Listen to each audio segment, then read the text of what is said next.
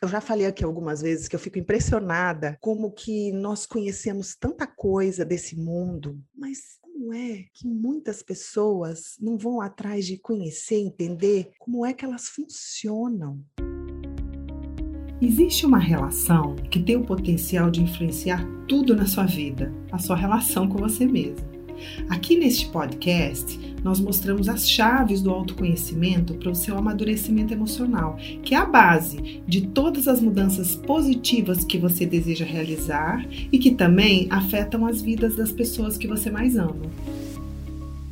Bem-vindas e bem-vindos ao podcast A Relação que Muda Tudo. Aqui nós conversamos e damos dicas de como um processo de amadurecimento emocional pode transformar as nossas vidas. Eu sou a Paramita e hoje eu quero falar a respeito de como a nossa personalidade se estrutura. Semana passada eu gravei um podcast falando sobre sete passos que eu acho essenciais para que a gente possa realmente fazer uma transformação na nossa vida. Que nosso autoconhecimento se transforme em mudança e prática. E dentro desses passos, eu falei a respeito de como é importante a gente entender como que a gente funciona por dentro. Se você se sente meio confuso, em dúvida como você funciona, ao mesmo tempo sem entender muito bem a dinâmica da sua relação amorosa ou com as pessoas, se você se sente angustiado e não sabe por quê, se se vê sendo dominados por vários sentimentos e a partir dele tomar algumas ações que você se arrepende ou que você vê que não era bem aquilo, talvez você esteja precisando se conhecer um pouco melhor. Eu já falei aqui algumas vezes que eu fico impressionada como que nós conhecemos tanta coisa desse mundo, seja do mundo virtual, seja aqui desse mundo aqui material, sabemos sobre planetas, sobre histórias de tanta coisa. Sei lá, são muitos os assuntos que a gente se empenha e precisa conhecer. Mas como é que muitas pessoas não vão atrás de conhecer, entender como é que elas funcionam, como é que eu tô agindo e por que, da onde isso vem? É muito importante. Por isso que o nosso podcast chama A Relação que Muda Tudo, que é a nossa relação com nós mesmos. E aí eu sempre digo, gente, como que isso não está nas escolas? Como não tem programas de TV mostrando isso? Eu fico abismada. E aí, em vez de ficar reclamando, em vez de ficar criticando, eu resolvi fazer minha parte Então, estou aqui para falar sobre isso com vocês, não só hoje, né? Todo o meu trabalho é baseado nisso, mas hoje eu quero explicar especificamente, começar, porque é tão profundo esse tema que eu vou precisar de uma sequência de podcasts. Mas hoje vai ser o início dessa explicação, que eu vou pedir para você prestar bem atenção, que eu vou trazer então como é que a gente foi se estruturando e ao mesmo tempo te chamar a refletir, no seu caso, como é, para que você não seja mais tão dominado por isso, por essas forças, por essas travas que moram dentro da gente e fica guiando a nossa vida. Guiam porque eu não conheço, porque eu não entendo como funciona. Então, esse é o objetivo aqui nosso. Eu quero começar com algo que existe dentro de nós que é o centro do nosso ser, que é a desconexão com ele, a razão de tudo isso que eu estou dizendo, como as dúvidas, a angústia, as questões no nosso relacionamento, esses padrões que estão arraigados, tudo isso está desconectado com esse meu centro, que é a nossa luz, que é aquilo que o nosso ser tem de melhor, que nos define muito. Eu vou começar com essa parte dentro de nós que muitas das vezes a gente tem dúvida se a gente tem, a gente tem dúvida se o outro tem tem, a gente não confia muito que o outro tenha também, imaginando que a gente perdeu isso. A gente não perde isso. Isso vai estar para sempre dentro de nós. É o melhor nosso. O que acontece é como as nuvens quando tampa o céu. O céu não sai de lá. Esse eu verdadeiro nosso, ele não, nunca saiu. Ele está sempre aqui. Às vezes está nublado, às vezes está desimpedido e a gente está vendo. Você já percebeu que a gente às vezes tem uma sensação de que a gente é uma fraude? Ou alguém elogia, a gente fica meio, ai, sabe, desconcertado e desconfia do bom do outro também. Tudo isso vem dessa desconexão. Será que eu tenho isso mesmo? E é aí que você precisa entender que as camadas foram essas, que foram tão tapando esse brilho do meu ser e que me coloca tão inseguro e ao mesmo tempo, além dessa insegurança, me coloca muito dependente do outro. Porque como eu não estou conectado com o centro da minha força, com o centro da minha energia, eu preciso o tempo todo ganhar a energia do outro. Eu me torno um mendigo, esperando que o outro me dê aquilo, esperando que o outro me confirme. Não, você tem sim essa luz dentro de você. Eu tô vendo. Parabéns por isso, parabéns por aquilo. Eu fico desesperado tentando buscar no outro. Essa é a raiz dessa tamanha insegurança, dessa dúvida sobre nós. Então vamos lá. Eu nasci com essa parte minha muito vibrante. Olha para uma criança, ela tá cheia de luz, ela é espontânea,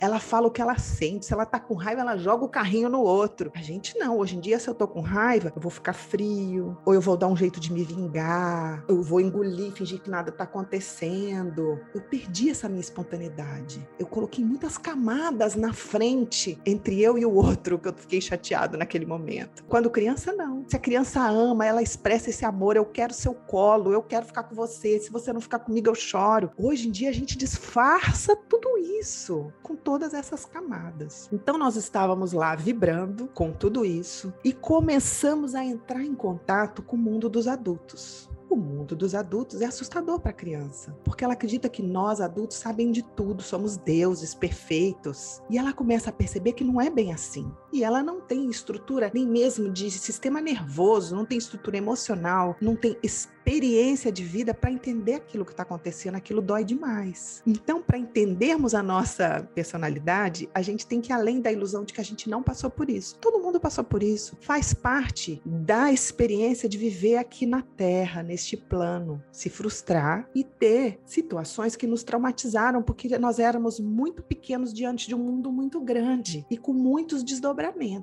Existem pessoas que muitas das vezes não conseguem ver isso porque viveram muitos dos choques e dos traumas que nós chamamos de homeopáticos. Não estava tão escancarado como, por exemplo, uma morte, a violência, separação, um irmão que era muito fraquinho e que chorava muito, que por isso recebia toda a atenção, ou um irmão agressivo que fazia o bullying. Às vezes, o tipo de choque que a pessoa passa é um choque onde tem uma frieza, onde a família é uma família doriana, onde tudo é perfeito e não se pode errar, então tem muita comparação, tem cobrança. Talvez os pais fazem tudo que precisa fazer direitinho, de cuidar e tal, mas não vem o afeto. Para a criança que está desprotegida, aquilo é um choque. Ela quer muito tudo aquilo que o ser humano já não tem mais sensibilidade para dar ou sentir. E por que que eu estou tentando te mostrar tudo isso, porque daí, ao redor dessa nossa luz, desse centro do nosso ser, começou a se formar uma camada de dor, começou a doer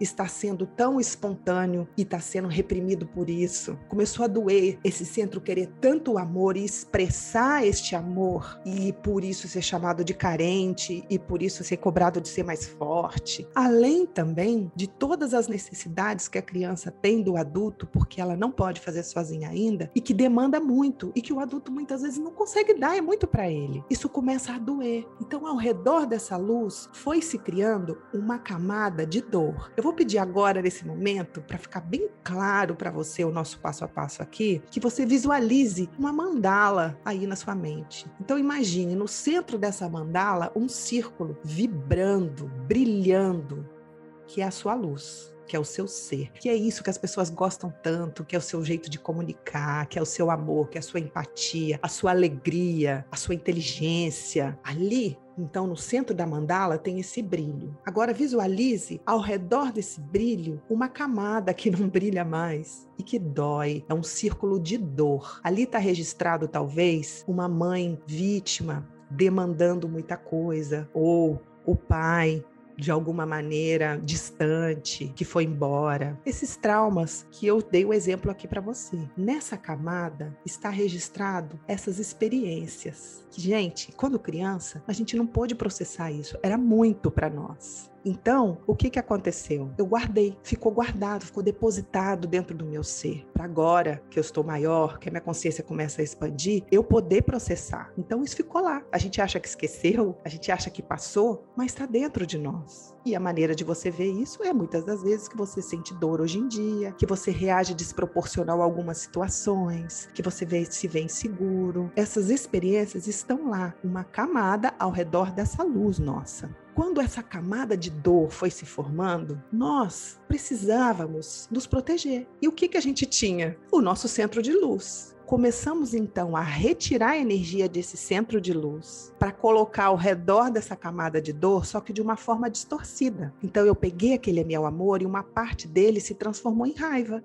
Hoje em dia, quando alguém vai me ameaçar, em vez de eu tomar aquela ameaça de cara, eu vou reagir com a minha raiva, eu vou esfriar, eu vou atacar, eu vou argumentar, eu vou me vingar. Então aquele amor foi se transformando em raiva, uma parte dele, tá? A minha coragem em medo, a minha espontaneidade em orgulho, a minha força em preguiça, a minha generosidade em avareza. E assim, essa camada terceira foi se formando. Tem a de brilho no centro, a da dor, e aí se formou a defesa do meu ego ao redor de tudo isso, para que eu possa lidar com esse mundo. E isso está instalado dentro de mim. E eu, como estou te dizendo aqui, vou dar o meu melhor para poder trazer isso para a consciência. Eu diria que nós estamos aqui numa aula de anatomia, que é muito importante, é sobre nós, é o que está dentro de nós. Eu vou colocar nomes para que a gente possa estudar bem como eles funcionam. Eu vou dividir ele em nove pilares, que são nove travas que impedem a gente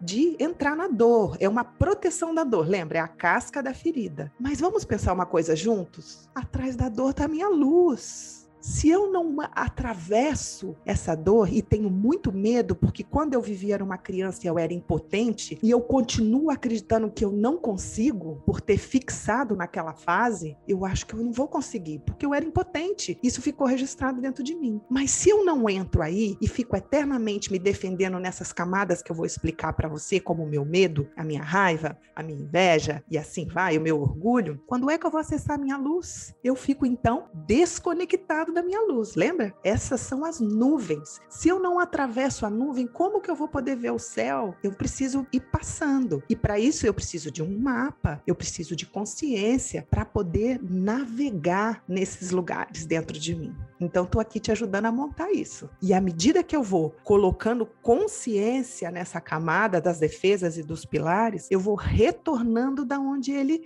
veio da origem, que é a luz. À medida que eu vou trabalhando a minha raiva, ela vai então retornando e se transformando em amor. O grande erro nosso muitas das vezes é reprime ela, e aí nós estamos falando de uma outra camada que é a camada da máscara, quando a gente finge que ela não existe. Mas eu não vou falar dela agora, porque senão fica muita informação para você. Então, quais são esses pilares, essas travas que nos impedem de acessar a nossa dor para poder acessar a nossa luz e que faz que a gente viva na superficialidade e por isso com tanta dúvida, com tanta confusão a respeito de mim e do outro. Então esses pilares são a gula, a preguiça, a avareza, a inveja, a raiva, o orgulho, a luxúria, o medo e a mentira são os componentes dessa terceira camada da nossa defesa. À medida que você for compreendendo essa camada, você vai ver como a sua vida começa a ficar muito mais clara e a gente vai podendo ultrapassar essas travas para poder chegar lá. Eu pensei de no dia de hoje falar sobre a gula, essa primeira que eu disse aqui. E aí, nos outros podcasts, nós vamos destrinchando as outras. Eu já falei sobre orgulho, eu já falei sobre a inveja, mas eu volto em algum momento para te ajudar a voltar lá. A gula, como todos os outros, vai tentar impedir que eu entre em contato com a minha dor. Teve um momento, gente, que nós precisamos, a gente estava precisando dessa camada, tá? Só que agora a gente quer viver diferente. Imagina, eu tô com uma armadura, mas agora essa armadura tá muito enferrujada. Ela estava me protegendo de tomar aquele soco que eu estava tomando na minha infância. O soco quer dizer uma crítica, quer dizer uma cobrança, quer dizer talvez um tapa mesmo, quer dizer aquela separação, aquela distância. Eu precisei naquele momento disso. Hoje ela me protege disso, mas me protege de tudo. Eu quero fazer amor e, não te, e tenho dificuldade de científico na mente. Eu quero sentir o outro, eu quero trocar, não consigo. Eu quero me arriscar na vida, mas eu tô presa dentro dessa armadura. E aí a gente quer ir além dela. Quando a gente quer ir além dessa armadura, a gente diz: olha, muito obrigada. Você me protegeu muito até aqui, foi ótimo. Nossa, sem você eu não teria sobrevivido. Mas agora para mim tá bom, tá? Agora eu quero viver. Agora eu vou saber me defender melhor, eu vou compreender melhor a vida. Eu quero me arriscar. Aí essa camada diz assim: vem cá, acho que você não leu as letras pequenas do nosso contrato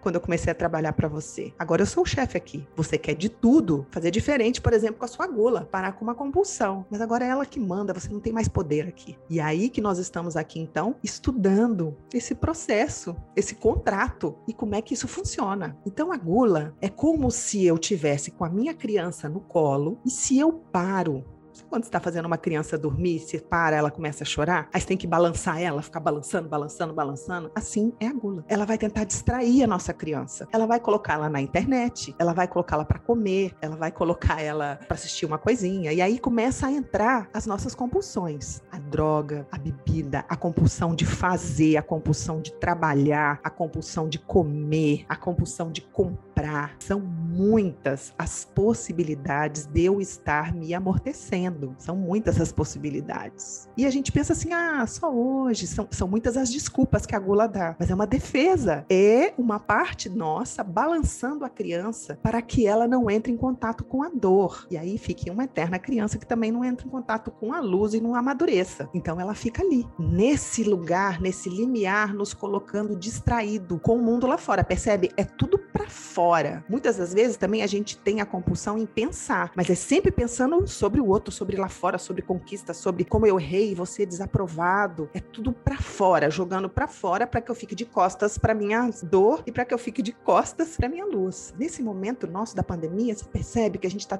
sendo colocado muito em contato com o que existe dentro da gente, muito em contato com as nossas relações mais próximas. E tudo isso está vindo muito para fora. E aí eu estou tentando cada vez mais me amortecer. Eu fiquei com vontade de te dar um exemplo que está bem conectado com o que eu disse no podcast anterior, do quanto é importante eu conhecer minha biografia e conhecer minha estrutura da personalidade para que eu possa entender os sentimentos que estão ali por trás para poder ir além. Lembra? Sentimentos, que é essa camada onde estão todos os sentimentos para poder chegar na luz, que está totalmente fora do nosso padrão. Padrão é uma maneira que eu fico repetindo, repetindo, repetindo para não sair do lugar e por isso não me aprofundar. Então, eu vou contar para vocês a, a situação de uma pessoa que eu atendo, de uma moça muito bonita, por dentro e por fora, que está batalhando, né? Ela quer realmente se transformar e ela tem um pai muito rígido, na infância muito rígido, a mãe o oposto. Eles se separaram, ela tinha dois anos de idade, então ela ficou com a mãe já solteira, a mãe muito jovem. A mãe queria namorar, então ela estava em casas diferentes de namorado da mãe, aí a mãe bebia, aí a mãe ficava sem dinheiro, e a mãe sempre nas baladas. Aí, lógico, não levava ela na escola, não punha ela para fazer tarefa, totalmente desestruturada. O pai o oposto, rígido, tinha que ser tudo certinho. Chegou um momento até que ela foi retirada da mãe, teve que ficar com o pai porque estava muito solta. E o que, que ela está tratando nela? Ela tem uma compulsão por comida enorme, enorme. Porque o pai cobrava a perfeição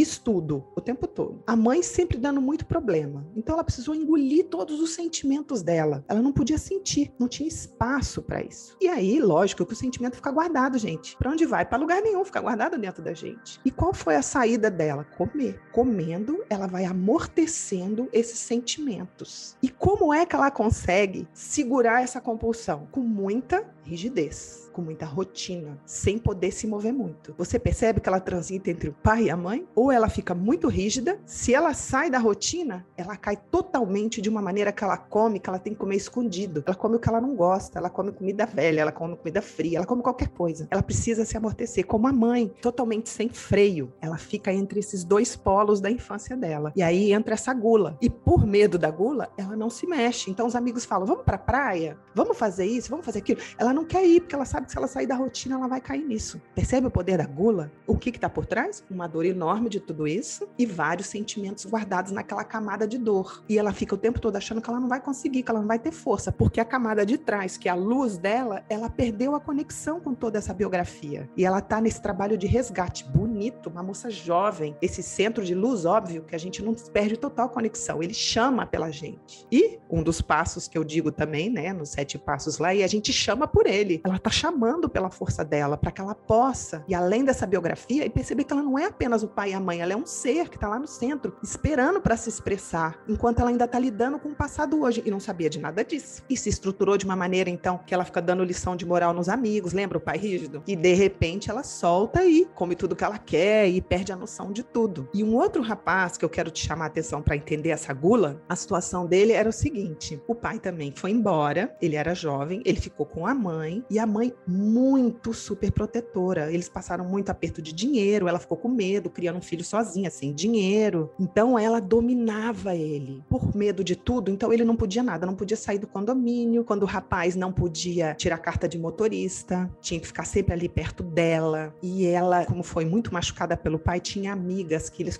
elas ficavam falando mal dos homens, como que o marido dela fez isso e as outras amigas também tinham se separado. Ele foi entendendo que ser homem era uma coisa muito errada, que o homem era ruim e que a mãe dele era heroína e que ele tinha que fazer tudo por ela. E ele também então foi se engolindo, se tornando aquele rapaz perfeito. A mãe dele chamava ela de meu maridinho. Ganhou dinheiro, mudou a, a vida da mãe, e isso é muito legal. Ele pôde agradecer ela, mas ao mesmo tempo não consegue se mover muito para longe dela, porque é para ela. E ele se transformou num homem muito certinho, muito reprimido em todos os seus aspectos, inclusive a raiva de ter sido preso a infância inteira pela mãe, apesar de ter uma grande gratidão por ela. E aí ele desenvolveu uma gula, grande compulsão por pornografia, porque ali ele assiste a pornografia onde os homens estão subjugando as mulheres, que é coisa que ele não tem coragem. E a raiva dele tem vontade de fazer. Eu não estou dizendo que ele deva fazer isso, mas ele precisa trabalhar isso dentro dele. Senão ele fica um bonzinho que não consegue se relacionar com as mulheres porque elas veem que não é real. E por trás, escondido de todos, ele pode de alguma forma colocar isso para fora, para não entrar no campo da dor. Ele fica nessa gula, distraído com isso e desconectado da luz dele, que é um homem super amoroso. Ele é divertido. À medida que ele vai resgatando tudo isso, ele vai podendo fazer as pazes com as mulheres e com a masculinidade dele. Mas ele está preso nessa gula. A minha